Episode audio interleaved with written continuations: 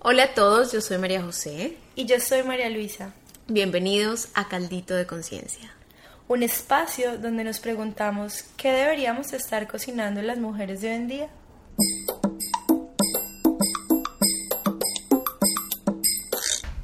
Bueno, y hoy estamos acá reunidas con una mujer maravillosa, de hecho en su espacio, en su hogar, muy cerca a su cocina, donde nos estamos preparando para cocinar un nuevo caldito y esta vez son ingredientes, ay, casi ancestrales. Estamos con Doris Castellanos, una antropóloga y cuenta cuentos, escribe cuentos, una mujer llena de historias. Hola Doris, bienvenida. Hola María Luisa, mil gracias. Y Hola María Doris. Hola María José, gracias. Bueno, entonces ya que estás acá con todo lo que implica esa, ese arte de contar historias, empieza por la tuya, cuéntanos un poco de ti. Bueno, yo, mm, eh, uno siempre comienza ya cuando es adulto a decir qué hizo, qué estudió lo más cercano. Entonces, eh, yo estudié antropología, o sea, durante, estuve viviendo 10 años en España, hace dos años volví a Colombia em, para establecer mi familia acá. Eh, pero en ese tiempo trabajé siempre con libros y trabajé en lo mismo, traduciendo, eh, corrigiendo, leyendo y trabajando en la industria editorial y también padeciendo un poco la industria editorial. Entonces es de ahí donde nace como mi idea de, de escribir y de escribir como para cada persona, no escribir para todo el mundo, sino escribir según las necesidades de cada persona. Entonces, eh, ahí empecé a hacer cuentos a la medida, que es la posibilidad de como de traducir las emociones y ponerlas en un cuento, en una ficción, para que le lleguen a otro como un regalo.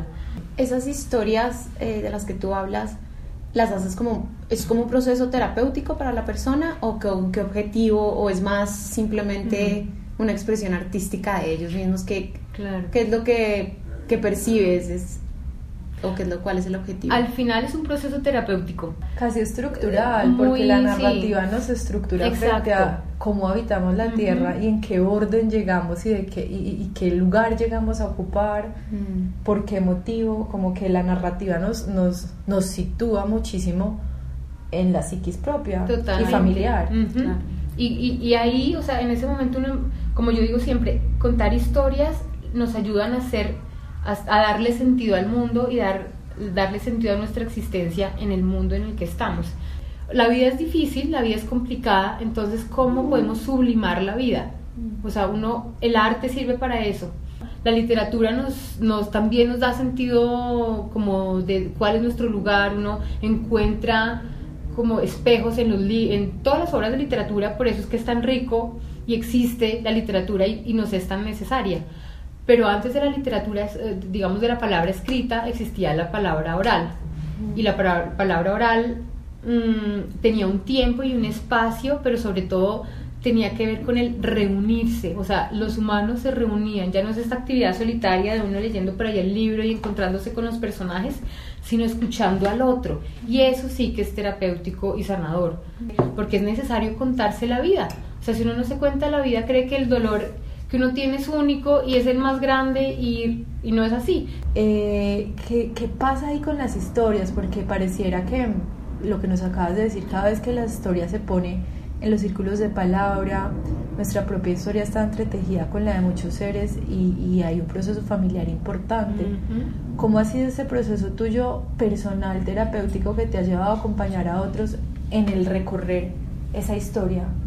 Hablando un poco como del linaje la historia que heredamos? Pues ese, ese proceso comenzó como muy temprano, muy temprano en mi vida, porque, o sea, sin saberlo, cuando, cuando yo estaba en el colegio, yo siempre me sentí, o sea, como que yo sentía que no estaba, o sea, no sentía que ese era mi lugar, no sabía cuál era mi lugar más bien. No que ese no era, sino pues porque ahí estaba, sino que había una sensación de extrañeza frente a como a mis compañeros, como dónde vivían, eh, ¿no? O, o, sea, como mi familia, o sea, había una, yo sentía como que mi familia estaba aislada y no sabía por qué. Mi familia, como muchas familias en Colombia, era una familia desplazada por la violencia del 50, es una familia que llega aquí y tiene que trabajar. Y es una familia que no puede hacer como lazos eh, de amistad porque tiene que Comunidad. trabajar y eh, no puede hacer comunidad, no puede tener comunidad. Entonces, por eso nuestro ai- aislamiento, porque, no sé, mis amigos todos hablaban de los amigos de los papás y tal, y yo era como, pero ¿cuáles son los amigos de mis papás? Y mi propósito era estar lejos, o sea, porque yo, yo, o sea, sentía que, que en otra parte podía estar mejor.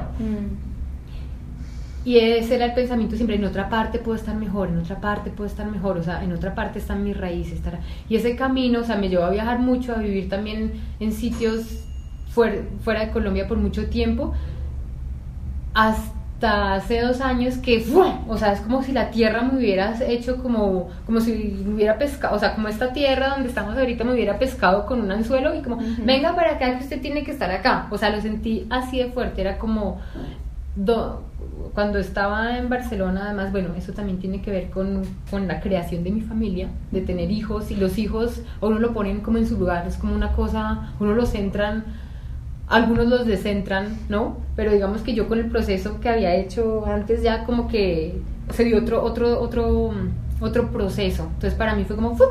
volver acá y encontrar mi raíz acá, y fue pero muy, muy, muy telúrico, o sea, fue muy fuerte, era, no hay opción, o sea, yo no puedo estar en ningún otro lugar, tengo que estar acá. Y eh, este, este regreso, junto con todo el trabajo, digamos, literario y todo el tema mm, con la escritura que había hecho, me llevó como a las historias de mi familia. ¿m? a preguntarme como, bueno, yo estoy acá y, te- y estar acá significaba volver como, como a esos dolores también, o sea, estar, también era huir un poco del dolor, ¿no? Porque ahora, ahora hablo de eso, eh, de la mamá y la abuela, y ese desplazamiento viene con muchos dolores, mm, como digamos, por linaje, o sea, de, género casi, o sea, las mujeres de mi familia eh, habían sido, o sea, y fueron mujeres muy violentadas, ¿no? Violentadas por sus parejas, por el medio, ¿no? Mm, mi abuela, mi abuela es de la generación, de esa generación que casaron como que casaban sin consulta, Ujú, menor, o sea, ella era mucho menor que su esposo, matrimonios arreglados.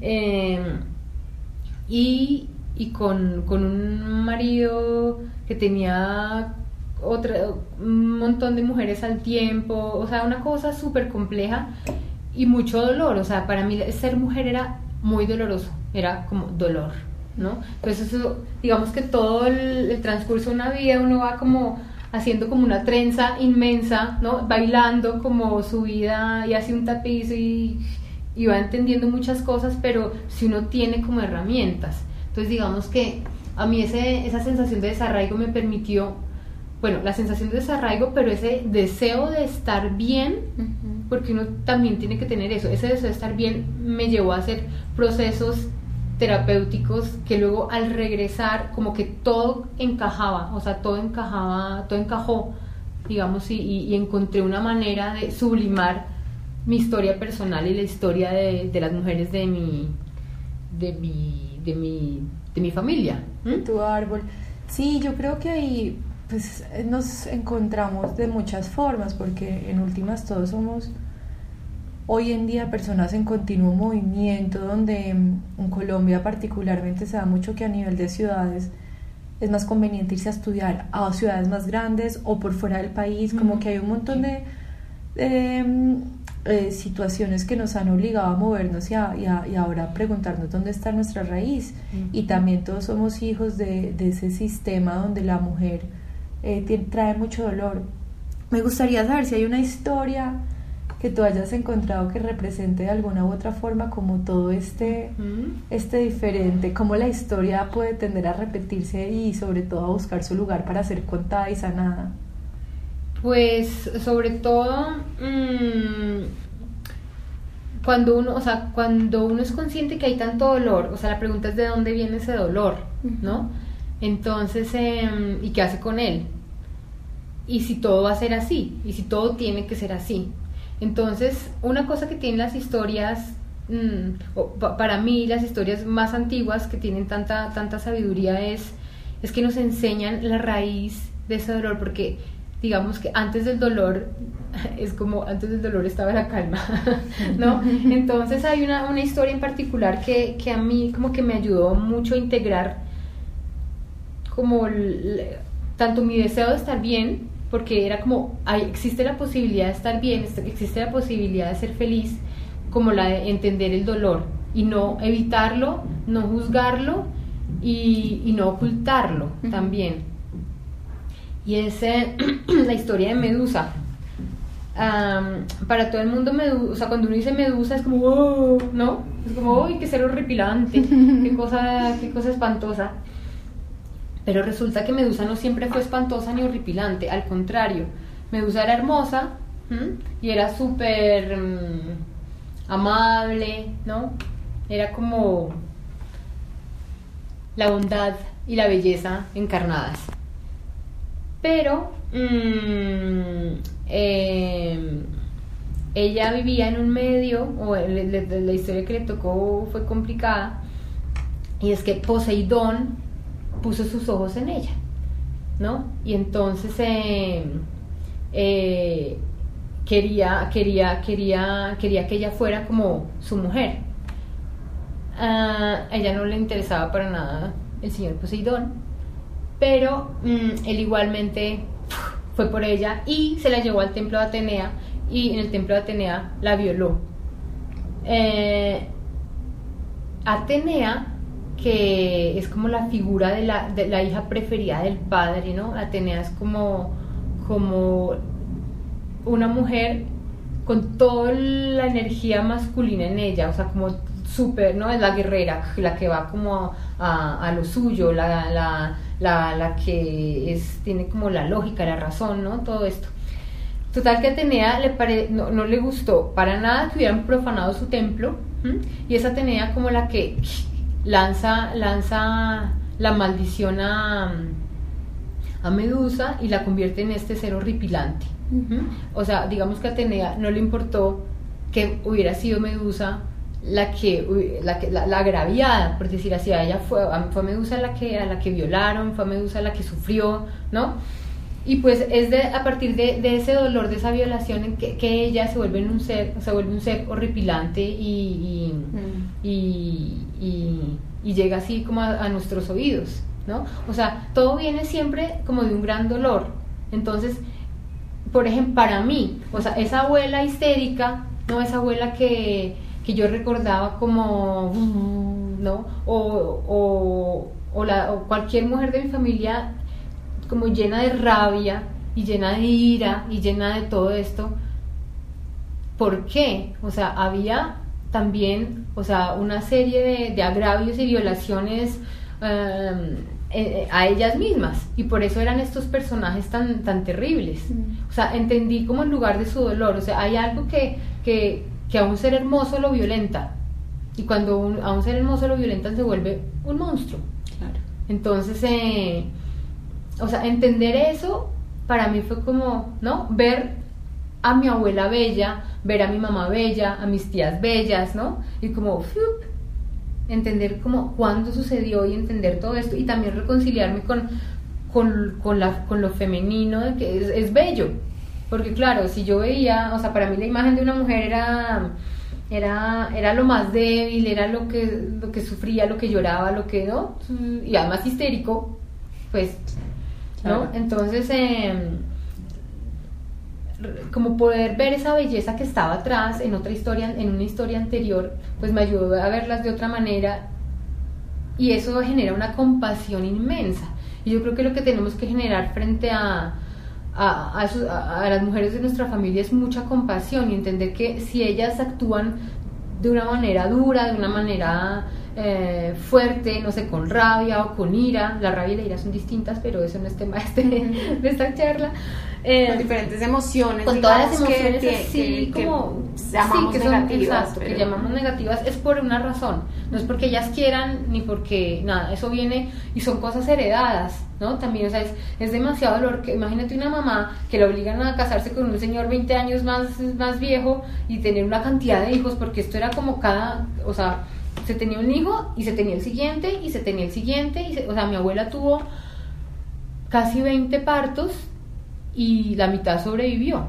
O sea, ¿tú crees eso. que Hmm. el dolor se transmite de generación a generación? Claro, ¿Crees porque- que la historia, el linaje, cargamos con eso? cargamos con eso y, y digamos que yo pienso que el, el como el deber o no sé claro no todo el mundo tiene ese llamado de estar mejor no pero pero si uno tiene llamado de estar mejor digamos que su tarea es sanarlo su tarea es entenderlo su tarea es como trabajarlo porque uno no se lo puede pasar a la generación siguiente Claro. eso se pasa a la generación siguiente. Si uno no lo trabaja, allá va, allá va, allá va, allá va. Entonces, el trabajo de, de, de- de sanar el linaje es una cosa, o sea, en- a nosotras las mujeres que, que lo tenemos desde hace 2500 años, o sea, no es, no es mi historia en particular, es la historia de todas las mujeres que, que, o sea, nuestra voz está en la tierra, por allá abajo es súper importante trabajarlo, es trabajarlo y trabajarlo de las maneras, de todas las maneras posibles, haciendo, o sea, uno tiene que aceptar mm, todas las ayudas que la vida le presenta. Mm. O sea, yo en mi vida, es decir, yo soy como las que tiene una enciclopedia de autoayuda y no me da vergüenza, ¿sí? O sea, todo el mundo es como, uy, la autoayuda, ni siquiera... En uno de esos libros uno encuentra una clave chiquita que le ayuda cuando uno está muy vulnerable. Claro. O sea, y lo bonito de esos libros es que son tan ligeros, pero tienen como cositas que uno, en- uno cuando está muy mal, digamos, cuando está deprimido, no le sirve leer Algo pesado, súper no le entra, no le Sí, entra. ahí está el poder de lo simple, ¿no? Como esas Sí. cápsulas de, de sabiduría que son como ¡pup! Y me hace mucho sentido también como la, la, la historia que elegiste de Medusa y la pregunta que hace Majo, porque finalmente es como si nuestro linaje, si, si alguien no, no siente ese llamado a sentirse mejor y a sanarlo, salen de nuevo, ¿no? Como que crecen de nuevo las cabezas y las serpientes y, y así tú la cortes y digas como no, no, no, acá no pasó nada, sale. Es como si las historias buscaran y encontraran esa forma de salir hasta que alguien se adueñe de ellas y decida reescribirlas. Exactamente, entonces esa es la, esa es la importancia de reescribir la, la historia personal. O sea, cuando uno trabaja, cuando uno hace todos sus procesos, a ver, con la escritura, todo el mundo, o sea, la escritura, al arte, ¿no? Todo, todo el mundo le tiene miedo a crear. Y es terrible que las mujeres le tengamos miedo a crear, porque Pues somos nosotras somos creadoras. creadoras por, por, por, por, por naturaleza. Naturaleza. Claro. Entonces, eh, uno no tiene que escribir una novela. O sea, uno sentarse a escribir no tiene que crear un, un- un libro éxito en ventas. No, es simplemente, o sea, no hay mejor ejercicio que tener un diario, por ejemplo, o sea, las mujeres de, de la, como la era victoriana en Inglaterra, todas, eh, como era una sociedad tan, tan am, como reservada y demás, pues en donde se refugiaban y contaban todas La sus cosas en la escritura. ¿no? Entonces tenemos, o sea, tesoros in- inmensos en, en la escritura de, esta, de estas mujeres. Entonces, o sea, si uno tiene una hija, puede comprarle un cuadernito y mira, cuéntate tus cosas, o sea, ¿no? En se- Como tener ese hábito de, de- de hablar con uno mismo Mm. es muy, muy, muy importante, pero ya mayor, o sea, ya adulto, volver a, a cualquier arte es súper terapéutico. Puede ser la escritura, puede ser, no sé, la cerámica, puede ser la pintura, cualquier cosa que tenga que ver con crear, o sea, no sé, tejer, eh, hacer mm, tapices, lo que sea, pero, pero lo que lo lleve a uno como a estar con uno mismo, a nosotras nos es muy difícil estar con nosotras mismas a gusto. O sea, uno siempre busca como, oh, ¿no? Y sobre todo cuando ya como que viene la adolescencia y uno tiene que tener un novio y el otro y el otro y el otro. A mí no me pasó eso, pero hay muchas mujeres que, o sea, como, Sí. ¿no? Siempre es como, no puedo estar sola, tengo miedo de estar sola. O sea, tengo mil amigas que tienen mucho miedo de estar sola. Tal vez por el dolor acumulado. Claro, ese dolor acumulado, Sí, sí. o sea, hay un, hay un, hay un um, aforismo de un escritor que me encanta argentino, que se llama Antonio Porquia, que dice, mm, el dolor viene de la ausencia de uno mismo, Mm. una cosa así. El dolor es el llamado de la vida eh, ausente, es así, el dolor es el llamado de la vida ausente. O sea, cuando uno, cuando uno, cuando uno todo le duele, es porque uno no está con uno y uno no está como a gusto con uno mismo. Y nosotras, las mujeres, cargamos con ese dolor y esperamos que otro no lo no lo o sea, no, no que otro no lo calme, sino que cuando encontramos a alguien, entonces empezamos a cuidar a otro. Claro. ¿no? Y entonces así ocupamos nuestro tiempo. O sea, una mujer que no está ocupada, mm, pues está como, ¿no? Si uno está tranquilo, si, si, uno- si una mujer está tranquila y tejiendo, ¿no? Fresca, es otra cosa. Un poco por lo que conozco de ti, pues o sea, Ama, nos has contado ese proceso de autoinvestigación tan riguroso, profundo y serio que, que, comenzaste cuando estabas como paralelo a tu carrera y como la antropología la llevaste a estudiarte a ti. Y también em, como pues Doris hace una serie de talleres que se llaman escribirse y contarse y cómo lo aplicas a tu propia familia. Acá en el hogar que estamos, eh, la casa vecina es la casa de los padres de Doris, donde hay una pequeña comunidad de apoyo frente a toda la a este proceso tuyo de establecer familia. Yo veo un resultado armonioso eh, y me gustaría saber si siempre es así o si este proceso de mujeres con tanto dolor y quizás también todos tenemos alrededor historias o, o propios donde el, son, el, el dolor ha llegado a intoxicar de Sí. muchas maneras las relaciones y, y cómo, cómo lidiar cuando se trata de, de sanar un, un linaje que resulta tóxico. ¿Qué consejos nos podrías dar ahí? Justamente, justamente mm, bueno, hay, hay, como, hay como dos caminos y los dos caminos tienen un componente y ese componente es el alejamiento. ¿m? Como yo les conté antes, o sea, ese sentido de desarraigo a mí me llevó a irme. Y el- la última temporada que yo tuve, que yo estuve por fuera duró harto, duró 10 años. O sea, digamos que es un tiempo grande para alejarse como del núcleo familiar, poderlo ver desde afuera y, y volver y tener como una relación armónica con esa familia porque uno entiende muchas cosas desde lejos, es como un pájaro, es como las águilas, ¿no? ¿No? Esa visión. Ven, esa vi- se necesita una visión de lejos para, para entender el contexto. O sea, es súper importante. O sea, si uno tiene una relación difícil con algún miembro de la familia, lo mejor es alejarse. O- En general, cuando uno tiene una relación difícil con alguien, es mejor alejarse. distancia. Es mejor tomar distancia. Mm. Porque la cercanía no permite no permite la perspectiva, es imposible. O sea, uno, uno, uno no puede ver el contexto, uno no puede ver qué pasa, uno no puede ver cuál es su lugar, es imposible. Entonces, hay que alejarse. ¿m? Y a veces, o sea, hay, hay, hay relaciones que son tan difíciles que a veces y dolorosamente hay que alejarse casi que para siempre. Mm. O sea, es muy, hay, hay relaciones, ¿por qué? Porque hay, o sea, esos dolores son tan grandes, o sea, a veces hay mamás que, que, que, que- se quedan, o sea, que no logran hacer ese proceso de crecer un poquito y atacan a, a sus hijas demasiado. Eso, y eso lo vemos mucho en los cuentos de hadas. Los, en los cuentos de hadas siempre la mamá o la, bueno, en los originales, en las versiones más antiguas es la mamá la que quiere matar a su hija, por ejemplo. Que lo transformaron en la madrastra, lo como en las, en madrastra, en las claro. versiones más En las sí, socialmente aceptadas. no, la mamá no, no puede ser, ¿no? O sea, Sí, la, sí, sí, las, las no se cortes puede decir. francesas, eso, no, la mamá no puede ser porque no. Pero era la mamá. La mamá, la mamá, la mamá está celosa de la belleza de la hija, la mamá está celosa de la inteligencia de su hija, ¿no? Y, y no la deja ser. Hay muchas mamás que no dejan ser a su hija y les ponen una cantidad de trabas y les ponen, y no, a otras mamás obligan a sus hijas a cuidarlas. No sé si ustedes se acuerdan de, hay una película como agua para chocolate, esa Sí. como, no, la mamá no deja, no la quiere dejar ser.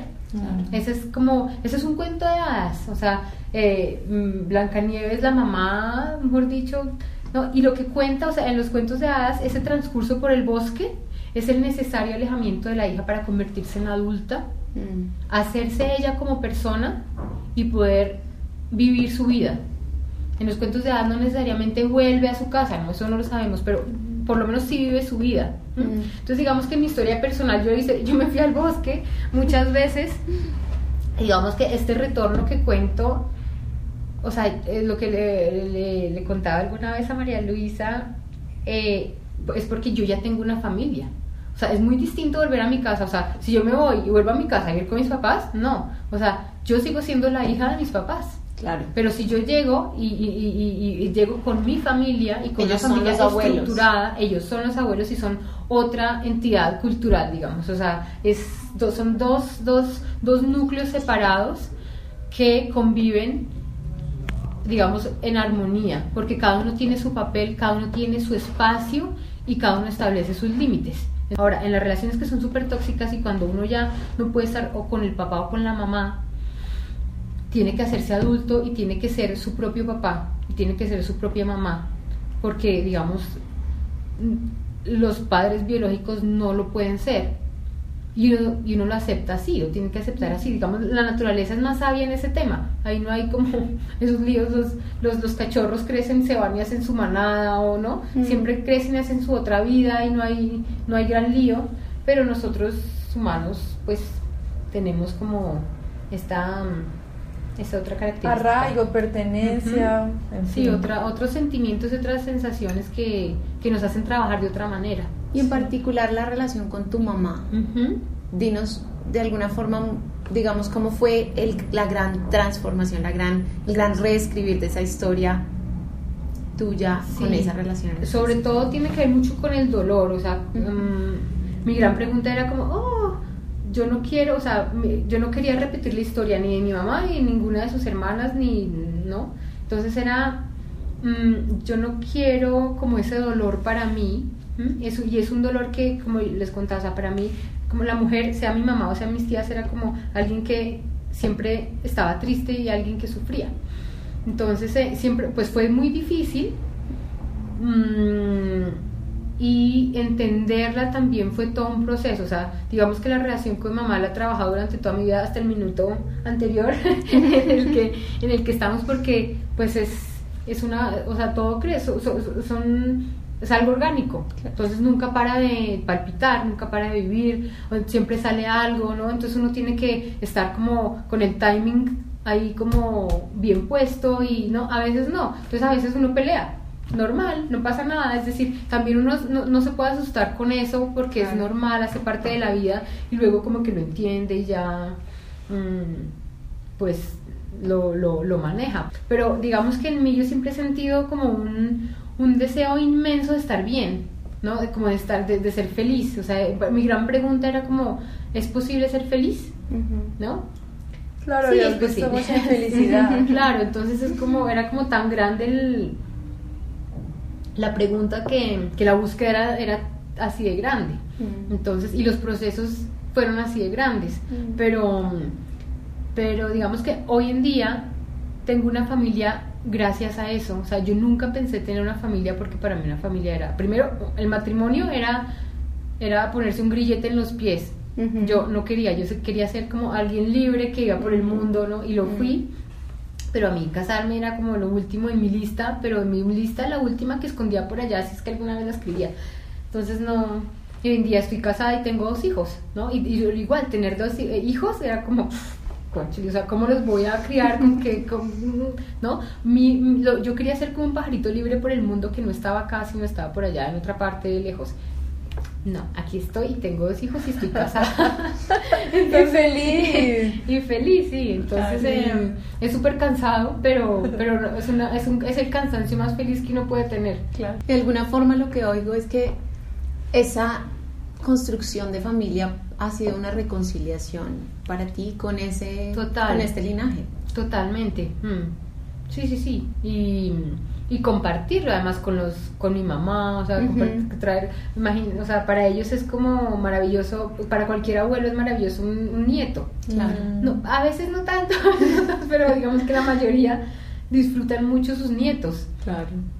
Y, y, pues eso también es un regalo para, para un, relajo, un, un regalo, un, relajo, un regalo de linaje como para atrás, o sea, ellos se reencuentran y viven de otra manera la crianza de sus nietos. Eso pasa con todos los abuelos, siempre es otra cosa, pero, pero sí es una reconciliación, claro. Sí, sí, sí, porque si no, no, no, no puede ser. O uno lo vive muy mal, o, o se separa muy rápido, o escoge la pareja que no es, o tiene, ¿no? O todo ha sido como, a ver, a la vez un proceso muy consciente, pero también muy inconsciente. Es decir, Muy intuitivo, muy diría yo, intuitivo, más bien, exacto. Es una cosa muy intuitiva. Ha Sí. sido muy intuitivo porque digamos que la llegada de mis dos hijos fue muy intuitiva. O sea, no hubo ningún planning, no hubo nada. no, es como, ¡tin! Llegó como la estrella caída del cielo, tal cual, como tal cual, así. Y también conocer a, a- a mi esposo fue así. Bueno, fue un deseo mío también como de pedirle, pedírselo al universo y decirle, ya estoy lista. Ahora sí, ya. Así tal cual.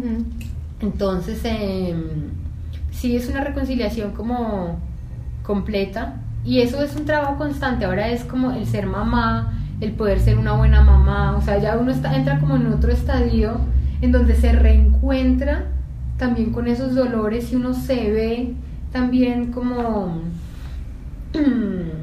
Eh, o sea, yo puedo ver como cuando con mis hijos, cuando, cuando, cuando esas, yo las veo como pequeñas bolsitas de dolor, o sea, que puedo descargar en ellos y me tengo que dar cuenta rápido y ir para atrás y como reacomodar las cosas.